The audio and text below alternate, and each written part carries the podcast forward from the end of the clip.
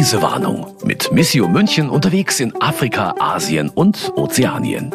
Hallo und herzlich willkommen zur ersten Juni-Folge der Reisewarnung. Bei mir ist Antje Pöhner. Hallo.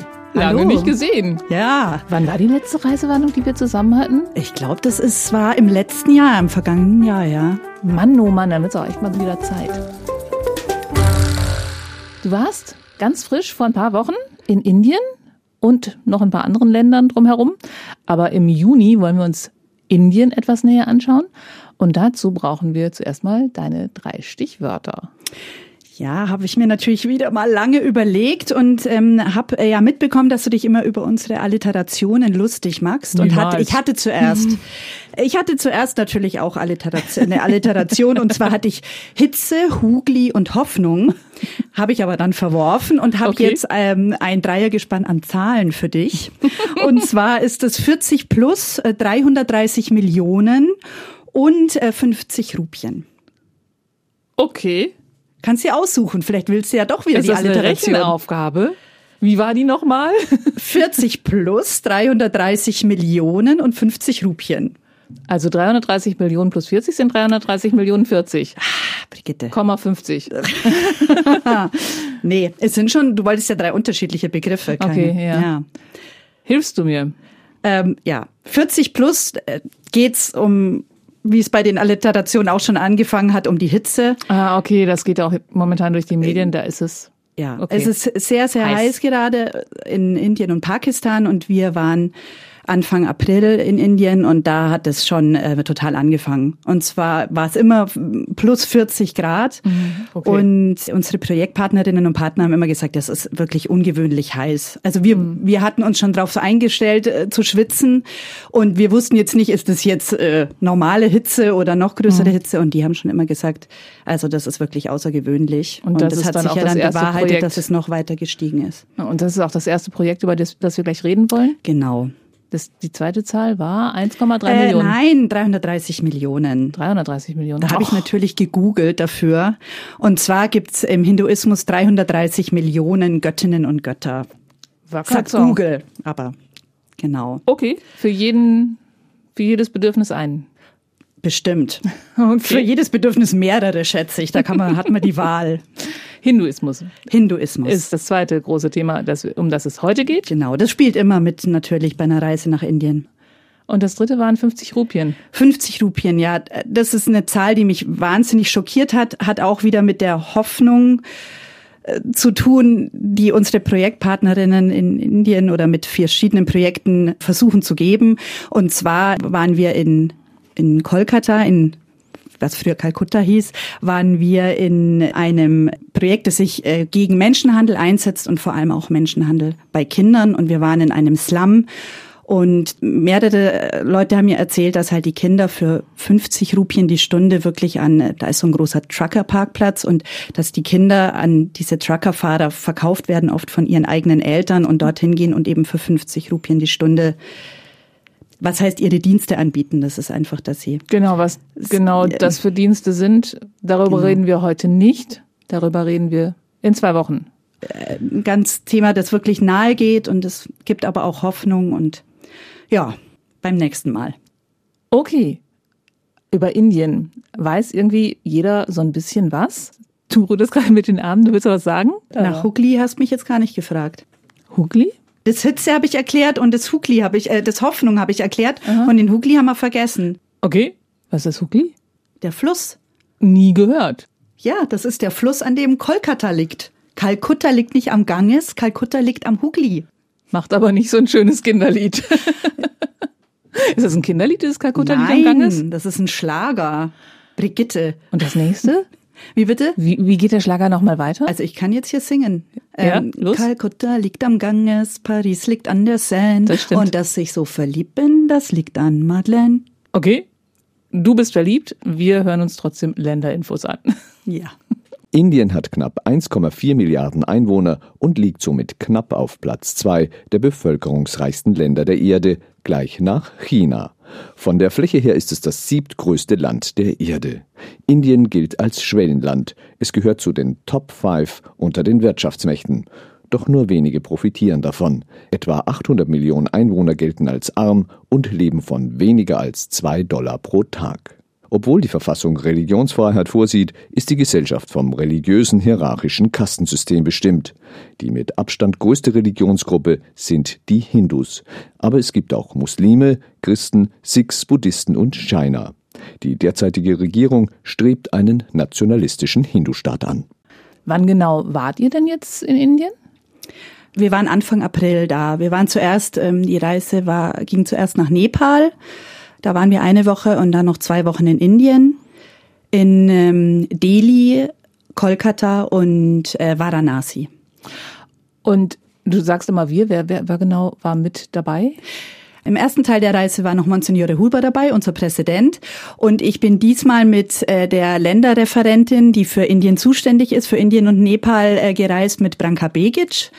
Und natürlich war auch ein Fotograf dabei, weil es gibt viele Reportagen fürs Mission Magazin und das ist der Fritz Stark, Friedrich Stark, der ja hier auch schon äh, mehrmals vorkam im Podcast.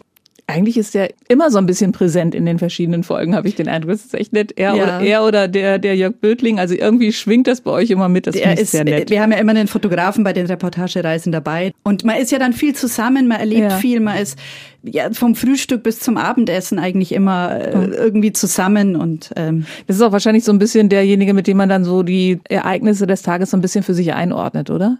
Genau. Und er ist natürlich ein toller Begleiter, weil er so viel Erfahrung hat und schon so lange unterwegs ist mit Missio oder mit anderen Hilfsorganisationen oder sonst, dass er immer auch irgendwelche Geschichten auspackt und da war es so und hier war es anders und äh, das ist einfach immer toll und man nimmt davon auch wahnsinnig viel nochmal mit. Und was man ja so immer immer fragt, wovon du jetzt schon so ein bisschen berichtet hast. Also nach so einer Reise, wenn du nach Hause kommst, fragen doch sicherlich alle. Und wie war das Wetter so? Ja, und da sind wir mit dem Thema. Genau, und äh, am Anfang April, als ich zurückkam, war das noch gar nicht so das große Thema und es war eh allen klar, dass es wahnsinnig heiß war. Mhm. Das wurde eben jetzt erst so ähm, präsent mit den Wochen, als es jetzt immer heißer wurde und als es dann auch Thema natürlich überall in den Medien, Tagesschau, überall ähm, hört man von der Hitze und da werde ich jetzt öfter gefragt, Mensch, wie war es denn bei euch? Mhm. Und da erinnert man sich einfach, dass es da auch schon sehr extrem war und wirklich alle gesagt haben, Mensch, das ist nicht normal. Mhm. Wie warm war es bei euch? Also es war immer 40 über 40 plus, Grad, genau, 40 plus, genau. Und ähm, wir haben das immer unterschiedlich empfunden, weil es ja auch äh, unterschiedlich von der von der Feuchtigkeit und so ist. Also als wir in in Kalkutta, in Kolkata waren, da war es ist es extrem feucht. Es ist ähm, nah am am Meer und daher äh, ja, da man ist raus so, und es ist einfach an einem runtergelaufen ja, und das war mir dann auch oft unangenehm, weil es waren viele natürlich der indischen Menschen sind daran gewöhnt und da waren dann neben einem irgendwelche äh, Männer, die, was weiß ich, auf Lasten auf dem Kopf hatten und geschleppt haben und viel weniger geschwitzt haben als ich. Wie du, du und ich dachte mir, oh Gott, bist unangenehm. Aber, ohne was zu tun, sondern nur da bist. ja. ja. 40 Grad ist wärmer als Körpertemperatur. Und ja, das und es war dann schon 44, 45, also es war wahnsinnig heiß. Und ich hatte dann auch angefangen, so ein kleine, kleines Handtüchchen immer in meiner Tasche zu haben und unauffällig so äh, zu wischen, weil ja, Schminke war eh gleich weg, war eh sinnlos. Also ja. Aber wie reden die Menschen darüber? Also du hast gesagt, das ist schon, die haben schon gesagt, dass, äh, dass die das als unnormal empfinden. Also ist da irgendwie klar, das ist Klimawandel oder das ist nur ein heißer Frühling oder was also sagen die? Bei uns war das jetzt noch nicht so Thema. Die flüchten sich natürlich alle in Räume, wo es irgendwie Ventilatoren mhm. gibt oder sogar eine Klimaanlage. Die Autos haben fast alle Klimaanlage, die dort unterwegs sind. Ja, man redet unter den normalen Projektpartnerinnen und Partnern nicht so übers Klima, aber wir waren dann eben auch, unsere letzte Station war in Varanasi. Da war dann Monsignore Huber auch äh, nicht mehr dabei. Der musste dann schon wieder nach Hause von Kolkata aus. Aber die Branka Begic, äh, Fritz Stark und ich, wir waren dann in Varanasi, um ein Projekt, ein Umweltprojekt von uns zu besuchen. Und da ist der Father Anand Matthew, der ist seit äh, vielen, vielen Jahren, kämpft der für Klimaschutz und Umwelt. Ähm, sein Projekt nennt sich auch Laudato Si. Ja, und der setzt sich Enzyklika ein, von, genau von Papst Franziskus. Von Papst Franziskus genau. Und ähm, ja, der setzt sich seit seit langer Zeit äh, dafür ein, dass da mehr getan wird, dass das Bewusstsein der Menschen einfach viel mehr noch da ist. Und daher haben wir mit dem natürlich viel über den Klimawandel gesprochen. Und ich hatte ihn jetzt auch nach meiner Rückkehr, als das großes Thema die Hitze war, hatte ich ihn auch nochmal kontaktiert und eben gefragt, Mensch, wie schaut's aus ähm, in Varanasi? Und äh, ja, er, er sagt dann, es ist natürlich unerträglich heiß. Und ähm, er sagt auch, wenn das jetzt noch heißer wird, äh, bis 50 Grad, dann ja, sind Tiere, Pflanzen und natürlich am Ende auch Menschen wirklich in, in Lebensgefahr. Das alles stirbt, das ist einfach Wahnsinn. Ja, ich meine, Sauna 60 Grad, darf man so bis zu 20 Minuten oder wie lange darf man da drin sein, ohne ja. dass es gesundheitsschädlich wird und du hast es Tag und Nacht? Ja, man kennt es ja aus den Nachrichten, die Leute flüchten sich in Schatten, wo es nur geht. Ähm, Fahrzeuge fahren durch, durch die Straßen, die Wasser versprühen, um, um so ein bisschen einfach Erleichterung bisschen, ja. zu verschaffen, ja den anderen Projektpartnerinnen und Partnern auch schreibe ich immer wieder, bin ich in WhatsApp-Kontakt und so. Und die, die schreiben, ja, es ist schrecklich, aber wir versuchen es irgendwie zu überstehen. Das, aber ja. gibt es da eine Hoffnung, dass es in, den, in absehbarer Zeit überstanden ist? Oder wann wird es dafür gewöhnlich wieder kühler? Naja, die heißesten Monate sind ja eigentlich Juni, Juli. Also wird es mhm. bis dahin schon nochmal richtig äh, heiß werden. Da ist jetzt keine Abkühlung in Sicht. Ja. Und Ventilatoren und Klimaanlagen hat wahrscheinlich auch nicht jeder. Hat nicht jeder, klar. Wenn man in den Dörfern unterwegs ist, in, in den Slums und in, ja, in den armen Vierteln, ja, da sind die Leute einfach froh, wenn sie, wenn sie eine Behausung haben, wenn sie mhm. genug Plastikplanen haben, um den Regen abzuhalten. Ja, da ist nichts äh, mit, ähm, mit Ventilatoren. Also wir übernachten ja oft bei den ähm, Ordensschwestern oder bei in Priesterseminaren und so weiter. Und dort ähm, ist es schon so, dass die Zimmer auf jeden Fall Ventilatoren haben. Es gibt auch so ein paar ähm, Zimmer mit Klimaanlage.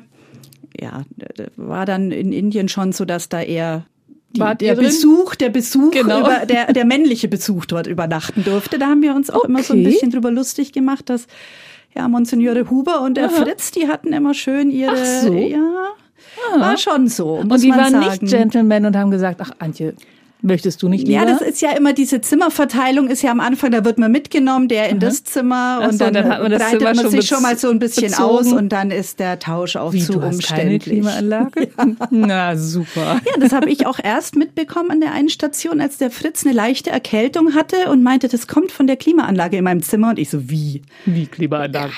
Ja. Naja. okay. Aber es kann natürlich sein, dass sich jetzt die äh, Schwestern vielleicht dann doch in die Zimmer flüchten, wo es eine Klimaanlage gibt. Ja, schlauer wäre es, ne? Ja, aber man hat da natürlich seine Tricks. Man macht nachts dann die Fenster auf, legt sich unter das Moskitonetz und den Ventilator lässt man an, wenn man das erträgt mit dem Lärm. Mhm. Ja. Ohrenstöpsel. Ja. Erträglicher als genau. Schwimmen. ähm, dieses Varanasi, wo liegt das? Ähm, Varanasi liegt direkt am Ganges und ähm, ist im, im Norden mhm. Indiens, also eher weit nördlich. weg vom, vom Meer. Ja, genau. Im Landesinneren und, und etwas ähm, trockener von liegt der am Ganges, genau. Es ist trockener als als Kolkata. Und das ist halt die heiligste Stadt der Hindus, weil ähm, es heißt, dass wer in in Varanasi stirbt und in den die Asche im Ganges dahin fließt, der äh, kommt nicht in den Kreislauf der Wiedergeburt, sondern kommt direkt in den Himmel, direkt ins Nirvana. Und daher ist es das große Ziel der Hindus, vieler gläubiger Hindus, äh, dort eben zu sterben und verbrannt zu werden und ja, dass dort die, die Asche im Ganges dann dahin fließt. Kommen wir mal zurück zum Klima und zu Umwelt. Baden möchte man dann im Ganges wahrscheinlich nicht. Nee, das ist ein, ist ein wahnsinnig großes Thema, dass der Ganges ja, wirklich, wirklich dreckig ist und auch dann natürlich weiter flussabwärts. Die Menschen Natürlich waschen die sich dort, die trinken von dem Flusswasser und das ist wirklich äh, ganz schrecklich, vor allem weil während Corona sind viel mehr Menschen gestorben. Es, es war wohl so, das haben uns ähm, alle erzählt, dass auch das Holz für die Krematorien ausging, also es wird ähm, oder für die für die Öfen und dass dann die Leichen auch einfach so in den Ganges äh, geschmissen wurden. Es ist oft so, dass immer noch äh, Tierkadaver dann äh, einfach in den Ganges geschmissen werden und natürlich sonst auch alles in den Ganges geleitet wird, was es sonst noch gibt. Aber Varanasi, wenn man dort in, in dieser Stadt, das ist wirklich beeindruckend. Das sind so, da gehen überall Stufen runter, das heißt Gats, das sind wie so, ähm, ja, Anlegestellen mit ganz alte Stufen. Und dort sind wahnsinnig viele Menschen, Kühe, also es ist ein ja, wahnsinnig intensives äh, Gewusel, Gewimmel an Menschen und ähm, dann äh, sind eben an, an mehreren Stellen auch diese, finden diese Verbrennungen statt. Also es ist immer ein Feuer, Rauch, Schwaden. Du siehst immer, wenn du dann, äh, man kann sich kleine Boote mieten und da eben entlangfahren. Du siehst auch wirklich immer, dass Leichen verbrannt werden. Ja, oder wie Leichen noch vorher ins Wasser geschoben werden, um das heilige Wasser abzubekommen und sowas. Also das ist wirklich so ein ganz intensives Erlebnis dort und diese Verschmutzung ist auch so, so präsent. Mhm. Es klingt so richtig unappetitlich für mich, aber andererseits ist es ein total heiliger Ort scheinbar. Ja, es hat, es hat schon sehr viel Spirituelles, wenn man dort mhm. ist. Es ist fast unbegreiflich. Also ich war zum zweiten Mal dort, ich war einmal privat auch schon dort ja, also es hat mich wieder total gefesselt. Ich hatte mhm. so einen Ort äh, habe hab ich irgendwie noch nie erlebt. Also Ganges ist jetzt unter unseren Gesichtspunkten nicht als Trinkwasserreservoir zu empfehlen. Ähm, wie sieht's sonst so aus mit der Umwelt, mit dem Land, in dem Land, da wo viele Menschen sind? Also man sieht wirklich auf der Straße, wenn man entlang fährt, sehr viel Dreck, sehr viel Müll rumliegen. Das ist wirklich auffällig und das Projekt eben in Varanasi versucht den Menschen Bewusstsein zu schaffen, nichts wegzuwerfen, einfach im, Kle im ganz Kleinen anzufangen, kein Plastik zu benutzen. Es ist, es ist wirklich eine, eine Sisyphos-Arbeit, aber ich glaube schon, dass das Bewusstsein auch in Indien natürlich immer mehr wächst. Wenn wir zum Beispiel in Schulen gehen oder in Kindergärten, sehen wir öfter auch Bilder, No Plastic, dass die Kinder eben so Umweltprojekte machen. Also es, es kommt schon immer mehr ins Bewusstsein, aber es sind natürlich auch wahnsinnig viele Menschen. Ich glaube, es ist wirklich schwierig. Und ähm, es gibt natürlich auch wahnsinnig viel Armut und da ist das nicht oberstes, oberste Priorität bei jedem Einzelnen. Das kann man natürlich auch gut verstehen. Ich meine, wenn man zu uns schaut, ist es bei uns auch wahnsinnig schwierig. Äh, ja, genau. Also und, wenn du mal die SUV-Dichte in der ja. Münchner Innenstadt anschaust, dann müssen wir jetzt nicht, dann gar nicht den nicht Mund so voll nehmen. Zeigefinger genau. natürlich in, in in unsere Projektländer gucken. Aber ähm, ähm, wir haben ja vorher gesprochen über die, die Hitze jetzt. Ist das klar, dass es da einen Zusammenhang gibt zwischen Umweltzerstörung und zunehmender Hitze? Das wird natürlich auch in den Medien, ist, ist es natürlich ja. auch dort Thema Aber in den Medien. die Menschen darüber, da so, ha, guck mal, jetzt haben wir die Auswirkungen Nein. davon hier? Das ist ja oft wie bei uns auch, ne? Also, ja, wobei hier redet ja schon jeder davon. Ja, also es ganz klar, jeder Überschwemmungen, ja, das stimmt Klimawandel. Natürlich. Also das also leugnet hier keiner mehr und das ist jedem klar im Grunde ja, also bei unseren Projektpartnern und Partnerinnen, zu denen Auch. wir gehen, ist es natürlich klar. Aber mhm. die Menschen dort, äh, mhm. viele können nicht lesen, nicht schreiben, äh, haben keinen Zugang zu Medien. Für die ist es nicht klar. Wenn man mhm. denen das erzählt, dann, äh, ja, das, das hat natürlich nicht diese Dimensionen für die Menschen. Andere Sorgen. Ja. Und dieser Father Annan, was macht der denn sonst noch so? Also ich meine, Bewusstsein schaffen heißt, also nur, nur Plastik ist, ist super, aber hat ja jetzt gerade mal mit dem, mit, mit dem CO2 mit der CO2-Belastung nicht direkt was zu tun, sondern das ist ja eher Mikroplastik und diese Geschichten. Aber ähm, ich habe gesehen, dass du was geschrieben hast über ein Aufforstungsprojekt, das er auch hat.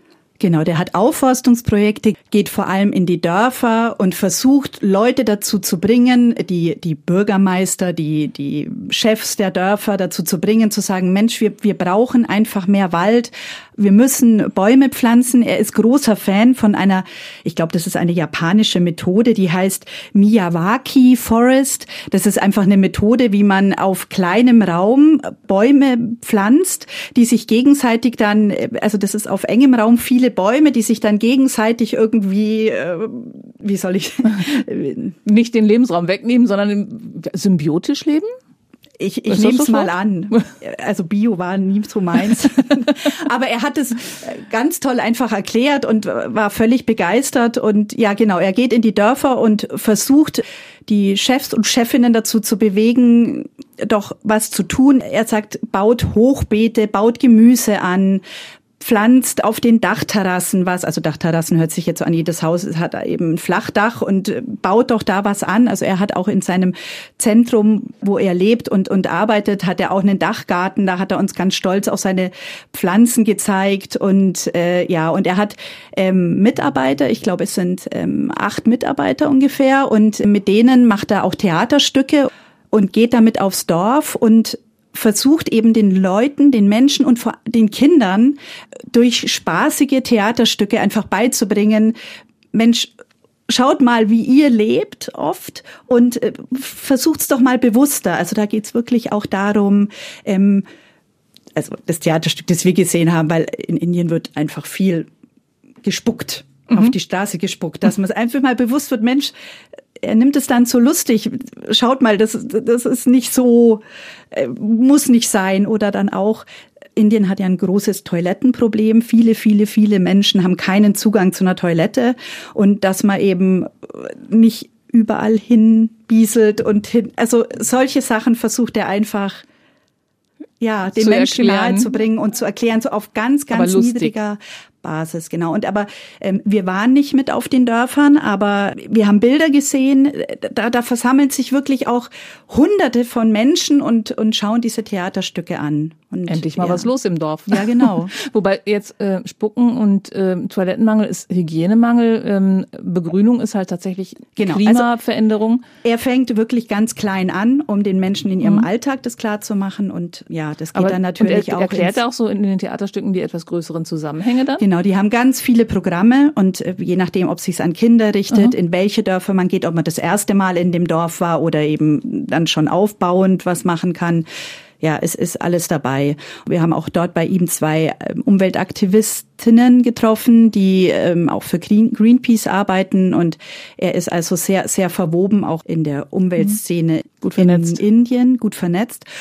Und er war auch schon mal, also er, er macht es seit Jahrzehnten und er war auch schon mal im Gefängnis, weil Coca-Cola hatte mehrere Fabriken dort und hat gegen Umweltauflagen verstoßen und er hat dagegen erfolgreich protestiert. Also er war dann auch mal mehrere Tage immer wieder im Gefängnis, aber diese Fabriken gibt's nicht mehr. Aber er sagt dann natürlich auch, die gibt's natürlich jetzt woanders. Wo es keinen Father ja. geht. Gibt. Und dann ist natürlich Varanasi, Indien äh, hat ja wahnsinnig viel Kohleabbau auch und um Varanasi rum, also nur wenige Kilometer sind äh, Kohleminen und ja. Tagebau oder Untertage? Tagebau. Das heißt, da wird auch alles platt ja. gemacht, alle Wälder. Ja umgehauen, da ist die wieder also eine weil ich habe jetzt Dimension gedacht, und er bei, bei Indien denke ich schon an, an ziemlich viele Bäume, also an, an sehr grüne Landschaften und Wiederaufforstung wäre jetzt irgendwie gar nicht das erste, woran ich gedacht hätte. Aber ja, aber das ist in Varanasi einfach Aha. großes Thema, weil durch den Kohleabbau. Okay. Ja.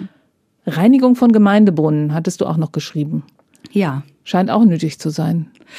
Ja, das ist eben dieses Bewusstsein schaffen, dass man versucht, äh, alles instand zu halten und auf das alles zu achten. Das Problem ist so ein bisschen, dass wir nicht, das, das ist jetzt ein anderes Thema, das ich ja auch schon in, in den Stichworten angesprochen hatte, diese 330 Millionen Götter, also den mhm. Hinduismus, mhm. dass wir in Varanasi uns leider nicht so frei bewegen konnten, wie wir das gerne wollten und nicht mit auf die Dörfer konnten, weil wir das vorher nicht angemeldet hatten. Ähm, es äh, ist dort politisch immer schwieriger, sich dort fortzubewegen.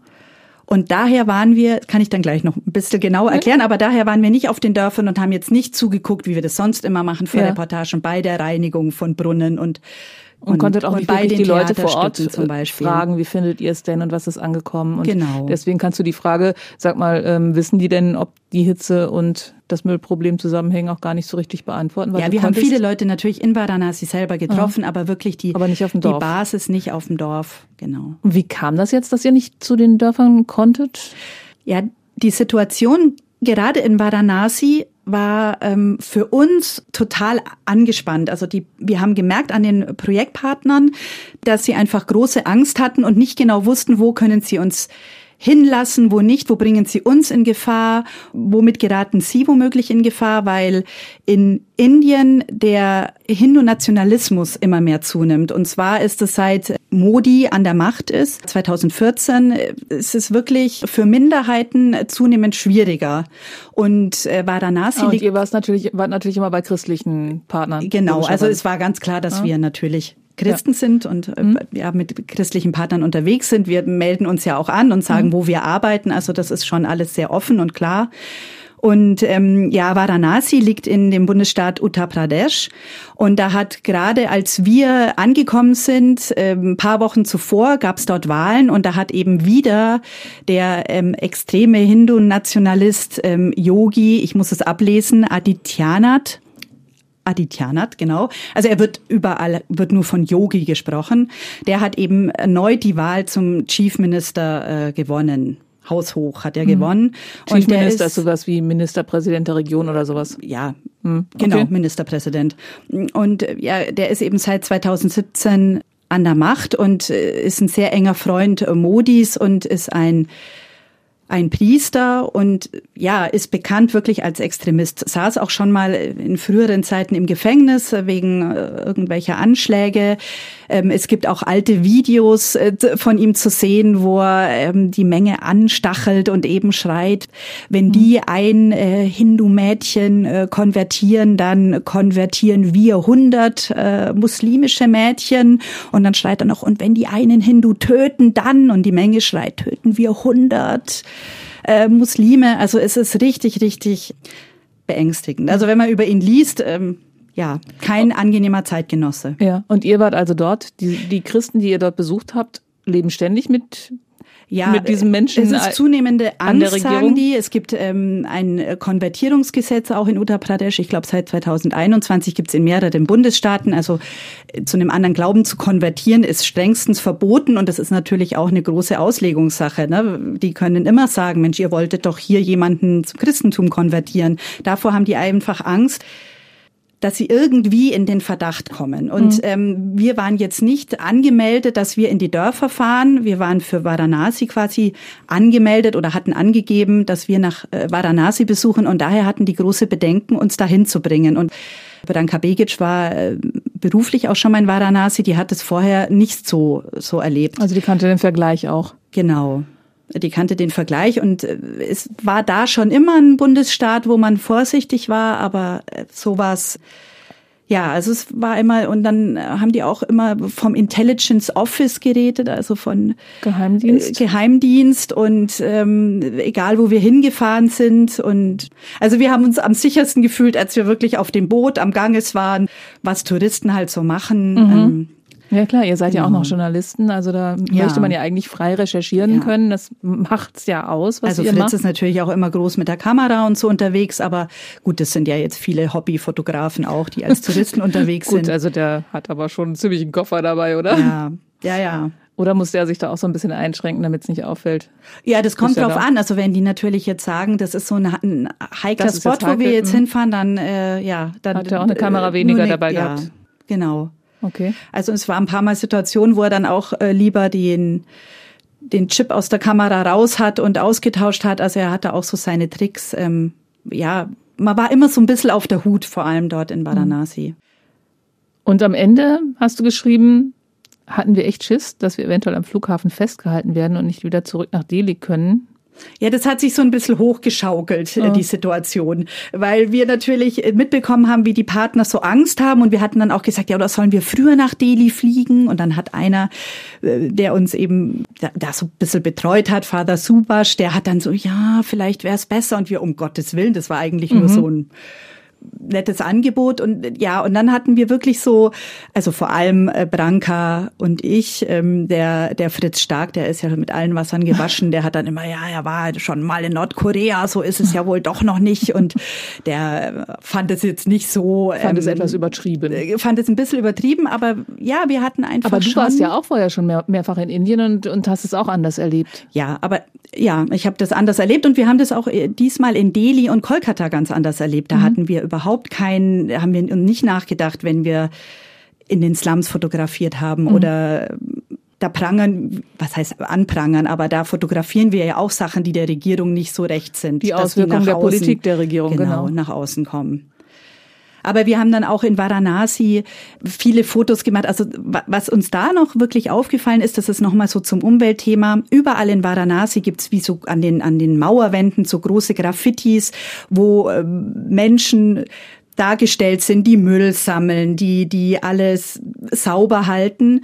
Und dann haben wir auch den Vater Anand gefragt, Mensch, hier die Regierung tut ja wohl auch viel für, für die Sauberkeit. Und da ist uns von allen, auch von den beiden äh, Aktivistinnen, die eben für Greenpeace arbeiten, ist uns gesagt worden, ja, das ist so ein bisschen fürs Gewissen einfach was zu tun. Diese Graffitis werden auch oft einfach von den Kohlefirmen oder sowas bezahlt, um eben zu sagen, hey, wir tun was, schaut her, wir wollen was fürs Klima tun, für die Sauberkeit, aber dass das einfach nur leere Worthülsen, leere Bilder sind. Mhm.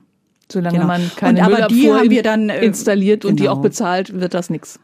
Genau. Und aber da, die zu fotografieren, da hatten wir jetzt mal gar keine Bedenken, weil das ist ja. Die Graffitis. Ja, um zu zeigen, Natürlich. hier, damit unterstützt genau. ja dann die Politik der Regierung.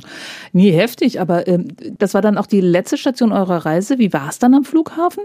Also wir sind von Varanasi nach Delhi geflogen und von Delhi dann, da hatten wir ein paar Stunden Aufenthalt und dann zurück nach München. Und es und passiert aber nichts. Nein, es war es war nichts. Es war dann eher wieder äh, Thema Corona, weil äh, wir in dem Glauben waren, oder es war dann am Ende auch so, dass wir diese, keinen Corona-Test äh, mehr brauchen. Also bei, beim Hinflug nach Kathmandu, nach Nepal und dann auch von Nepal nach Delhi, da haben wir noch einen Test immer gebraucht. Und dann hieß es, nee, wir brauchen keinen mehr. Aber dann war am Flughafen große Aufregung in der Schlange, weil für Deutschland galt es eben, dass man keinen Test mehr braucht. Andere europäische Länder haben noch. Und dann sind eben die Leute durch, also Flughafenpersonal oder von der Fluglinie durchgegangen und wollten die Tests sehen. Und wir dann auch auch, oh je, brauchen wir jetzt einen, brauchen wir keinen. Also das war dann eher so die größere Aufregung und hat uns so ein bisschen abgelenkt.